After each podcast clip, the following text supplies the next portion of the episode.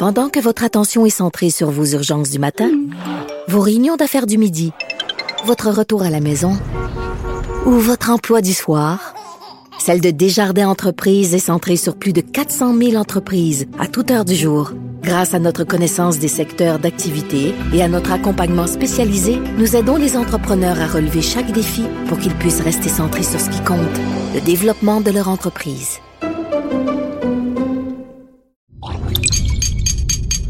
Cube Radio. Marc-André, compte en commun les marques Sillon, Saturne, Pontiac, Plymouth, et je pourrais continuer comme ça pendant des heures. Je sais pas, c'est des chars de, de boomer? Oui, entre autres, mais c'était pas la réponse euh, qu'on recherchait. La réponse recherchée, c'était des marques qui ont disparu. Il a déjà été question à podcast de char bien avant ta naissance de marques euh, disparues. On avait à ce moment-là émis nos prédictions par rapport à celles qui étaient appelées à disparaître. Je veux pas me vanter, mais j'avais euh, misé un petit 2 sur Smart. Ça m'a payé de belles vacances dans le sud.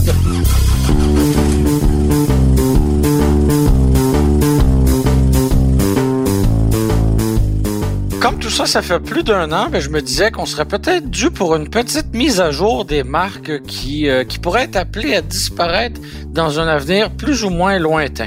Oui, on le sait, parce qu'avec la situation euh, économique difficile, là, que la maladie qu'on n'aimera pas amener, ben, on sait qu'avant toute cette crise-là, il y a des constructeurs qui n'avaient pas nécessairement les reins très solides.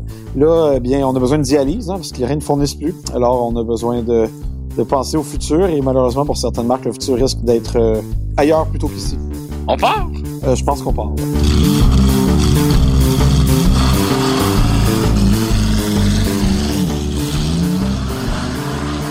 Chacun de notre côté, Marc-André, euh, dans notre domicile respectif euh, sur l'île de Montréal ou plus ou moins, on a une boule de cristal devant nous. Ben oui, hein, euh, parce que euh, le- l'île des Sœurs, c'est un peu comme une excroissance de l'île de Montréal. Mais Et euh, c'était des champs, et ben, plus des terrains de golf et plus des condos. Mais ouais. Tétroville aussi, c'était un champ il y a euh, une centaine d'années, mais euh, on n'est pas dans un podcast d'urbanisme, sinon on serait pas là. Excuse-moi, je me suis trompé de- dans mon horaire d'heure. Oui, c'est ça. Donc, euh, moi, dans ma boule de cristal, eh ben, je ne vois qu'une seule marque. Je mets tous mes jetons de couleur euh, sur cette marque et c'est Infinity. Je sais pas si tu es d'accord avec moi. Infinity, attends, ça me dit de quoi ce nom-là? Ils faisaient pas des voitures, eux autres? Oui, ils faisaient des voitures et ils en font encore. Le seul problème, Ah. c'est qu'ils n'en vendent pas.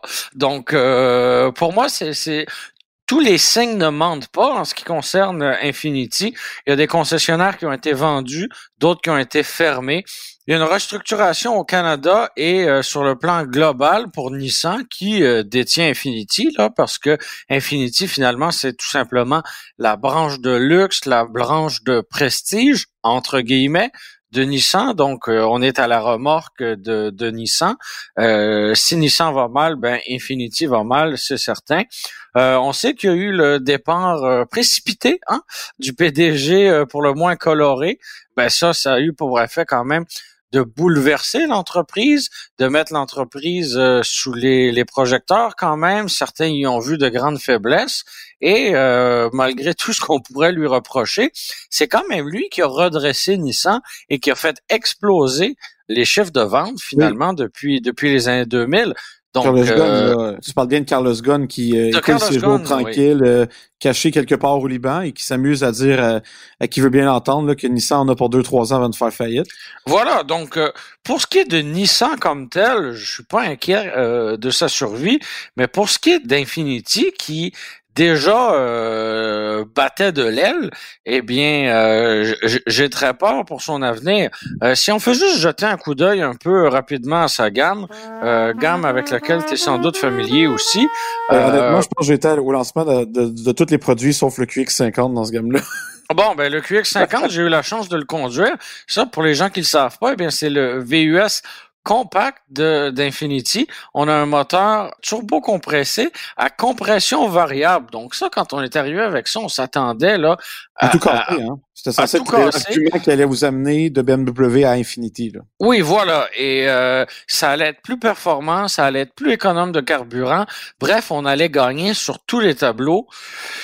La vérité, c'est que bah, c'est correct, mais euh, ça fait rien de plus que les autres motorisations plus conventionnelles qu'on retrouve sur le marché. Autrement dit, on s'est cassé le basic pour patenter euh, une technologie qui ne donne euh, rien de plus. Donc, oui, vas-y. Je veux dire, c'est comme la direction des, de la Q50 puis de la Q60, là. Espèce de direction déconnectée des roues qui, oui, je comprends le principe qu'ils disent que ça diminue la fatigue parce qu'on ne se bat pas constamment contre la route. On, autrement dit, on, a l'impression de conduire une voiture qu'un joystick. Mais quelqu'un qui aime les voitures, tu sais, qui, qui, donne un certain ressenti au volant, tu l'as pas vraiment avec ces autos-là, tu sais. Absolument Pourtant, pas. C'est très aseptisé. Oui. Et euh, la direction est comme surassistée, si on veut. Ça me rappelle un peu euh, les autos des années... Euh, les autos américaines du siècle précédent. Ça, c'était le bon vieux temps. Hein? Tu tournais ton volant, tu savais pas trop où, jusqu'à quel degré il fallait que tu le tournes. Donc, tu voilà. à chaque fois de prendre la courbe en sécurité. ah, c'était le bon temps.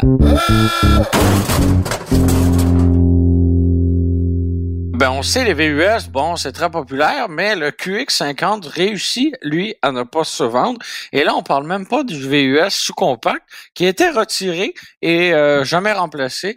Donc, le QX30. C'est une euh, copie du Mercedes-Benz GLA d'ancienne génération pour Exactement. Donc, on n'a pas poursuivi dans cette lignée-là. Pourtant, euh, c'est des véhicules qui se vendent normalement comme des petits pains chauds, mais, mais on a décidé chez Infinity de pas poursuivre là. Les autres sont dépassés, hein, QX60, QX60 QX80, c'est toutes des, de, vieilles, vieilles, vieilles plateformes, de vieux modèles qu'on traîne depuis 10 ans. Là. Oui, on n'a euh, pas la gamme pour nous attirer, je pense. À peine des Nissan euh, en dimanche. Puis si on regarde là, la berline qui était longtemps le, pain et le beurre d'Infinity, donc euh, la, Q50. La G37 avant, là. Oui, G37, G35 avant et ainsi de suite.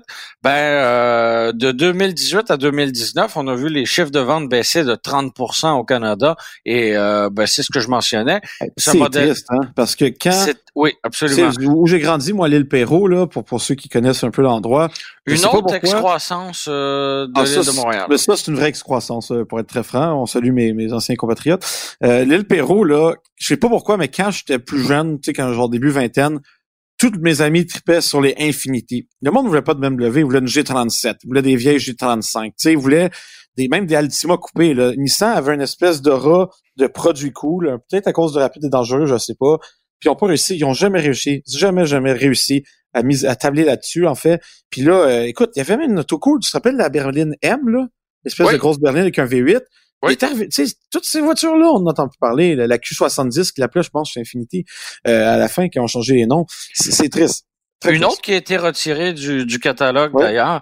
Et euh, ben, tu sais, si on jette un coup d'œil euh, dans l'avenir, il euh, y, a, y, a, rien d'électrique, il y a rien d'hybride. Oui, on a des concepts ici. Ben, il y a les e-power qui sont des genres de voitures électriques à. En fait, c'est un moteur à essence qui crée de l'électricité. Là, c'est un peu flyé, là, mais c'est ça. Mais on est très loin d'une commercialisation, si tu veux mon avis. Donc, euh, pour le moment, le catalogue ne compte rien d'hybride, ne compte rien d'électrique. Et euh, ben, il y avait une Q50 hybride qui était plutôt de ça. oui, exactement. Je pense que je pense que c'est mieux qu'on On n'est pas obligé de la compter, effectivement. Voilà. Donc voilà, rien de, de rien de bon en ce moment pour Infinity, mais l'avenir n'est pas lui non plus, ne s'annonce pas très glorieux. Donc, euh, si, euh, si Nissan avait des coupures à effectuer dans un de ces secteurs, eh ben, euh, pour moi, ça serait très facile d'aller trancher dans la marque Infinity. Je pense que tout le monde s'en porterait finalement un peu mieux dans les manufacturiers de prestige, entre guillemets, japonais, pour moi, c'est celui qui est dans le, la plus mauvaise position là, euh, si on compare à Lexus ou à, ou à Acura, qui est en pleine relance là, avec son, son RDX, qui connaît quand même une certaine popularité, qui est un véhicule euh, que je trouve dans l'ensemble très bien, à part le système d'infodivertissement. Il y a ça t'attirer des, des ennuis Je n'ai pas peur de dire ce que je pense de ce système d'infodivertissement. Pas déranger les, dents, les gens chez Acura qui n'aiment pas entendre la vérité, je veux dire des, des crémentaires négatifs voilà. Et euh, on vient de lancer aussi la TLX de nouvelle génération. Bref, il y a, un plan de relance chez Acura, ce qu'on n'a absolument pas chez Infinity. Ben Infinity sont probablement en mode damage control. Puis tu sais, ils ont misé, comme tu disais, tellement sur le QX50 que c'était un, comme on dit au football, un Hail Mary, là, un ballon sacrifice. Oui. Ça, euh... sacrifice hein. En tout cas, tu vois ce que je veux dire. Tu sais, ils ils ont misé, ils ont gamblé, puis ça n'a pas marché. Le véhicule, c'est pas si populaire que ça. Euh, on voit beaucoup plus de, de, de, Lexus RX, par exemple, ou même le, le NX, euh, puis les produits allemands, ils se vendent encore comme des petits pains chauds. Infinity, je pense qu'on peut...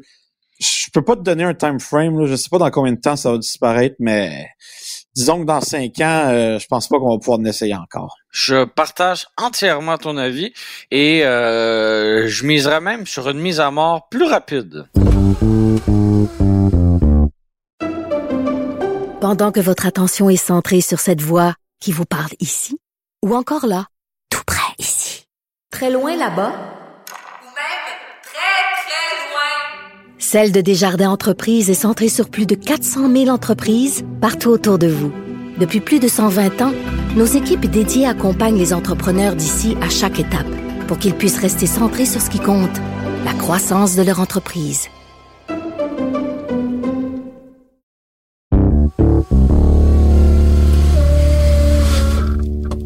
Tu vois, d'un côté euh, mort annoncé, là, euh, je ne prétends pas être un, Jojo Savard de l'automobile comme toi, là, mais moi, tu vois, c'est vraiment du côté de, Fiat et, et C'est la première fois en, passant qu'on me compare à Jojo Savard. C'est à cause de la coupe de cheveux, euh, mesdames et messieurs. Je sais que vous pouvez pas le voir, là, mais le confinement ne lui fait pas un grand bien. Ben, les cheveux très courts. Moi, je suis censeux. Ma conjointe essaie de me couper les cheveux et à date, elle réussit quand même bien. Fait que... moi, c'est le numéro 4 sur le rasoir électrique. Ah, moi, c'est un et demi sur les côtés et trois sur le dessus. Ah. On, salue les coiffeurs amateurs. Euh, mais plus sérieusement, donc... Euh, Parlant de coiffeurs, la Fiat 500... ça, c'est un stéréotype, Germain. Tout à fait. Que je Comme dirait Isabelle Comtois, la Fiat 500 de Chrysler. Chrysler. Ben, Chrysler. Ben, c'est ça, la Fiat, dans le fond, on en a souvent parlé à ce podcast-là parce que c'est rendu une joke. Là, ils vendent 50 voitures par année de certains modèles, ils en vendent trois de l'autre. C'est, je me demande s'ils ont de la misère à aligner 1000 ventes au Canada. Là. Euh, puis aux États-Unis, ça va vraiment mal aussi. Euh, dans le reste du monde, la, compagnie va correct. en Europe, les 500 sont relativement populaires. Mais ici, là, c'est un désastre. Même la Spider, là, qui est fabriquée au Japon à Hiroshima par Mazda, euh, se vend pas tant que ça finalement. Donc, euh, moi, ça me surprendrait pas qu'éventuellement on tire la plug ici, parce que ça coûte cher garder une marque en vie, tu sais. On l'oublie, là, mais il faut tant que tu fasses un paquet de pubs, de tests, de ci pis ça. Fait que ça me semblerait pas qu'un moment donné, on se lève puis qu'on apprenne que, malheureusement, heureusement, Fiat... Euh, c'est quoi l'expression qu'on dit en latin, là, sacre son camp? Oui, euh, Sacrum campe, là. Puis euh, tant qu'à y être, notre marque italienne qui va peut-être sacrer son camp. Alfa Romeo! Alfa Romeo. Euh, écoute, ça avec, c'était la même chose. Ils ont sorti la Giulia, qui est, je sais que toi et moi, on n'a pas le même avis. Là. Moi, je déteste cette voiture-là. Je trouve que c'est mal fini, ça shake. Par contre, la version euh, quadrifoglier, la version en tréfa quatre feuilles, quelle machine incroyable. Ben, je pense pas que ça suffit à sauver le modèle et il y a à peu près aucune vente. Honnêtement, là, les, les, concessionnaires Alfa Romeo se tournent les pouces. Sont, il y a encore de l'inventaire 2017 pour les chanceux qui veulent un deal incroyable euh, sur une voiture qui n'a pas changé depuis. Euh, mais là, eux disaient, ah, tout va être sauvé par le Stelvio, qui était le, beau et joli VUS. Là. Je, suis prêt à l'admettre que c'est un beau véhicule. Mais lui non plus, ça vend pas plus. Là. Vraisemblablement, les gens euh, sont bien dans leurs habitudes. Ils aiment leur, leur VUS, le VX3. Ils sont pas prêts à faire le show, le saut, pardon, chez les Italiens. Donc, en, finalement, ça ne me surprendrait pas qu'Alfa Romeo et Fiat juste dans le même groupe, là, ben, finissent juste par euh, disparaître. Écoute, je, les vois peut-être disparaître euh, dans un horizon un petit peu plus lointain parce que euh, Fiat et Alfa Romeo sont arrivés il n'y a pas si longtemps que ça. Non, Donc, on a investi massivement en publicité. Dans les, les concessionnaires aussi ont dû investir énormément. je pense que ce serait un petit peu précipité de les faire disparaître tout de suite. Cela dit, je serais pas surpris si ça arrivait demain matin. Ah, puis je serais en beau fusil, moi, être un concessionnaire qui a investi 10 euh, millions pour... Euh, Dans un studio Fiat? hey, je sais pas si je t'ai déjà compté ça, que j'ai fini m'acheter une Fiat 500 quand ça venait de sortir. Hein? Euh, réalisateur, on coupe ça tout de suite, merci. Non, non, c'est une histoire d'intérêt public. là. Euh, dans le fond, c'est en quelle année? 2008, hein? Je pense que la Fiat 500 est arrivée ici. Euh, je sais pas. Dans ces eaux-là, là. Puis, écoute, je me cherchais une voiture. Non, c'est en 2010 que je cherchais cette voiture-là. Je me rappelle, je, venais de me faire euh, une nouvelle ex-conjointe. Puis, puis euh, dans le fond, euh, tu sais, je, je, voulais une nouvelle voiture. Puis la Fiat 500, je me disais, ah, c'est une petite auto européenne. Les gens de Top Gear, qui sont des, une référence habituellement en conduite, avaient aimé la voiture. Fait que je me suis dit, ça doit pas être si mauvais. Fait que je suis allé au concessionnaire, puis man, la voiture que j'avais essayé d'un, j'avais détesté la conduite, là, c'était pourri. Et de deux, ça montait comme à 27 000, j'avais rien, là. J'avais pas une Ouais, version barbe, j'avais pas une version Gucci, j'avais pas une version cabriolet, j'avais une version manuelle, un peu équipée, là. C'était le prix d'une, quasiment d'une Honda Civic. C'était ridicule. Mon père m'a traité de fou. Il m'a dit, si t'achètes ça, je te déshérite. Bon, il l'aurait bien fait. Et euh, le pire dans cette histoire-là, c'est la dépréciation de ces voitures-là parce qu'elles se vendent à rabais euh, lorsqu'elles sont neuves, hein, évidemment, parce que les acheteurs sont pas nombreux. Donc, euh, je te Non, laisse deviner qu'une fois les paiements terminés, après 4, 5, 6 ans, l'auto ne vaut plus grand-chose. Surtout que neuve, elle vaut pas grand chose sur mon avis. C'est tellement pas fiable, ces voitures-là, là. Tu sais, le, nombre de problèmes que tu as dans une Fiat, j'ai déjà compté à- au micro, là, le- la fois que mon 500X euh, flambant neuf avait eu un problème à 10 000 là, parce que l'eau s'est infiltrée dans le différentiel arrière. C'est inadmissible en 2020 de faire des produits d'une qualité si médiocre. Puis honnêtement, Fiat mériterait de disparaître de l'Amérique du Nord parce que ce qu'ils ont fait, ils ont pris des produits corrects en Europe, ils ont zéro adapté, ils ont même empiré pour être populaires ici. On sait que la Fiat 500 américaine est plus molle, moins intéressante à conduire parce qu'ils se disaient que Bob puis Bud du Kentucky aimerait pas ça conduire une petite européenne nerveuse. Honnêtement, salue euh, Bill. Ouais, peu importe, là, tous ces gens-là. Puis peut-être une dernière remarque que tu soupçonnes pas là, que, que je vais sortir ça. Je sais que ça semble un peu être out of the blue, mais je vais dire Mazda. Et je vais t'expliquer pourquoi. Je Quoi? pense pas que la compagnie va disparaître au sens qu'elle va disparaître, mais elle va disparaître en tant que compagnie indépendante. Je m'explique. Ah, Au niveau- Ah, intéressant, que intéressant. Ouais. on, on vit dans un monde où les, les, tu sais, les, les groupes automobiles sont de plus en plus gros. Là.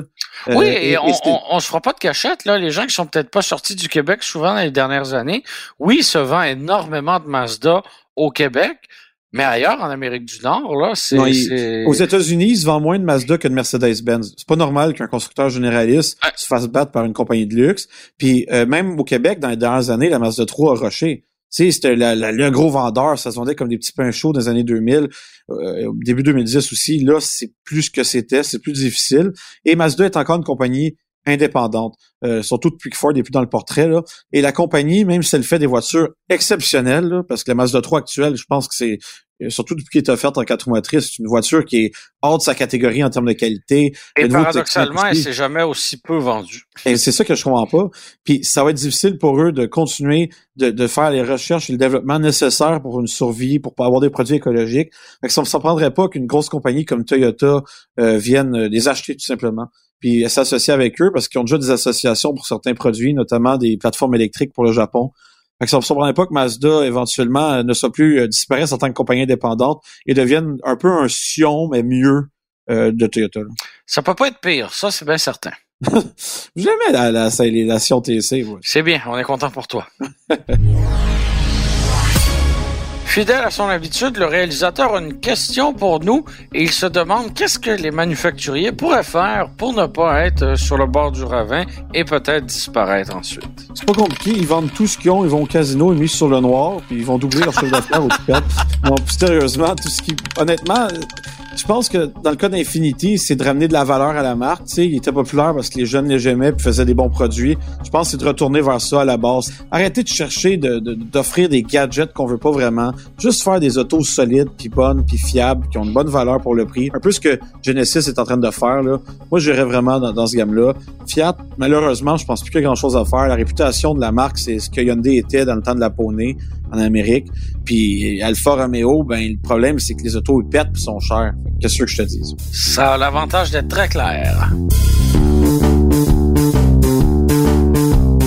Merci d'avoir été des nôtres. C'était Marc-André Gauthier et moi-même, Germain Goyer à l'animation. C'était Philippe Séguin à la réalisation, au montage et à la musique. C'était une production Cube Cube Radio. Radio.